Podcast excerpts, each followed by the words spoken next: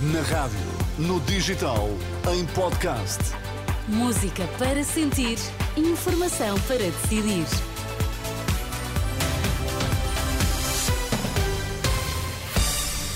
Notícias na Renascença, para já os títulos em destaque.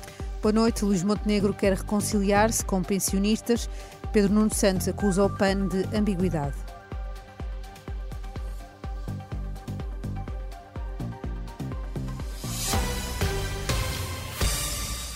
Noite marcada por mais dois debates entre os candidatos às legislativas, de 10 de março.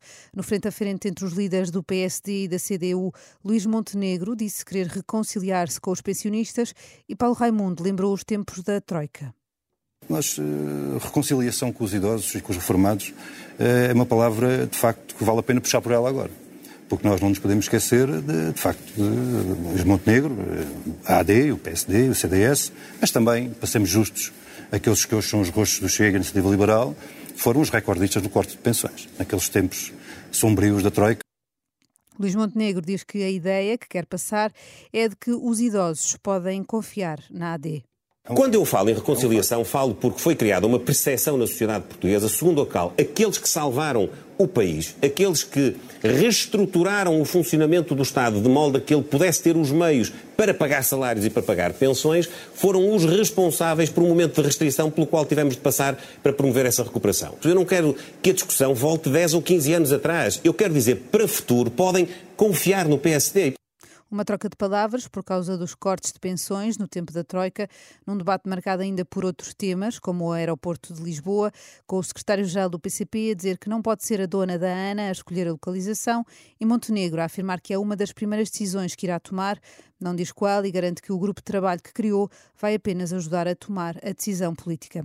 No segundo debate desta noite entre Pedro Nuno Santos e Inês Souza Real, o líder do PS acusou o PAN de ambiguidade, até pelo acordo feito na Madeira com o PSD. Até agora o PAN tem estado ao lado do governo socialista na viabilização de orçamentos a ambiguidade do PAN relativamente ao centro-esquerda e ao centro-direita. Eu julgo que não há... Ambiguidade somos centro-progressista. Eu não sei bem o que é que isso significa, porque obviamente eu julgo que o PAN há de reconhecer isso, não é a mesma coisa uh, trabalhar com um partido como o nosso, como o PS, que reconhece a emergência climática e que quer combater a emergência climática, e uma coligação que tem partidos, com, não só como o PSD, mas como o CDS, como o PPM, que estão nas antípodas do PAN na resposta, Inês Souza Real diz que não é de esquerda nem de direita, mas sim progressista e explicou que há diferenças entre o continente e a Madeira. Nós estamos comprometidos em fazer avançar as nossas causas e não nos podemos esquecer que na Madeira não há touradas, em Portugal continental há touradas, infelizmente. Esse é, aliás, um dos nossos grandes desígnios para a próxima legislatura, é garantirmos que não há nem mais um cêntimo de dinheiros públicos para financiar a tauromaquia e terá que haver um compromisso por parte de quem esteja à frente e em condições de formar governo, por exemplo, para não permitir que isso aconteça. Inês Souza Real, no debate com os líderes dos socialistas, em que se discutiu também o novo aeroporto de Lisboa, o PAN defende a solução de Beja, Pedro Nuno Santos diz que é preciso só tomar uma decisão. A União das Misericórdias Portuguesas considera insuficiente o financiamento revisto na área dos cuidados continuados.